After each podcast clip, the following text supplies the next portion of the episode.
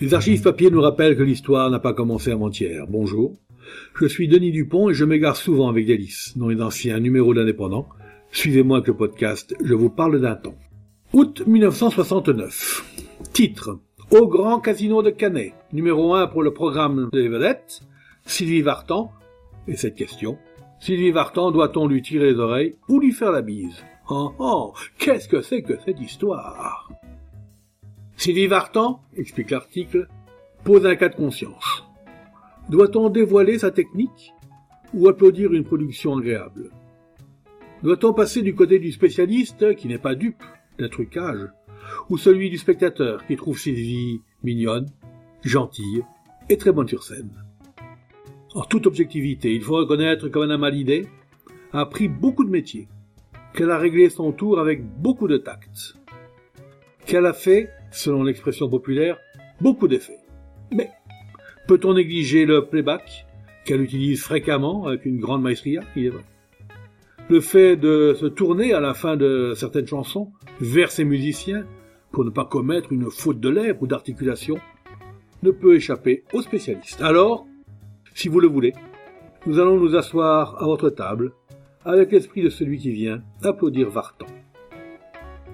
Dans un ensemble noir brillant, pantalon patte d'éléphant et tunique, elle accentue la blondeur de ses cheveux qui ont une teinte idéale. De longues franges tombent de ses bras, rappelant un compromis entre les fichus des vieilles catalanes et l'habit des schools tel que les westerns aiment à les présenter. Avec des cheveux noirs, on aurait pu la comparer à une prêtresse inca, son fond de teint aidant. Ah, elle est mignonne, Sylvie, quoique exagérant un peu le maquillage bleuté des paupières. Elle est bien faite, quoique le noir la fasse plus mince que de coutume. Elle sait se servir d'un micro, bien que souvent, on ait l'impression qu'avec lui, elle boit à la régalade. Dans le spectacle, il y a de bonnes choses. L'orchestre, tout d'abord. Des ballets divertissants, avec des demoiselles qui n'hésitent pas à bomber le torse, comme à une arrivée disputée, d'un 100 mètres féminin. Ah, il y a encore un Carlos, que le ridicule n'effraie pas, même dans un costume rose saumon, et qui mime fort bien les paroles d'une bande magnétique. Il y a surtout un ensemble homogène où les techniciens cachés se taillent la part du lion. Pour notre part, la seule Maritza valait qu'on applaudisse Sylvie Vartan.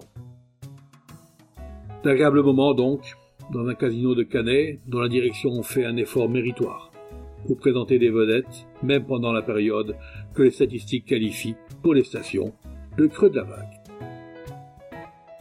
Mais pourquoi Sylvie termine-t-elle sur un morceau qui saoule les oreilles? Pourquoi ne fait-elle pas la grimace à celui qui règle une trop forte sonorisation? Sacrée Sylvie, dont on aurait envie de tirer les oreilles et, et en même temps de lui faire la bise. C'était Je vous parle d'un temps, un podcast produit par l'Indépendant et présenté par Denis Dupont, à retrouver ici même chaque semaine.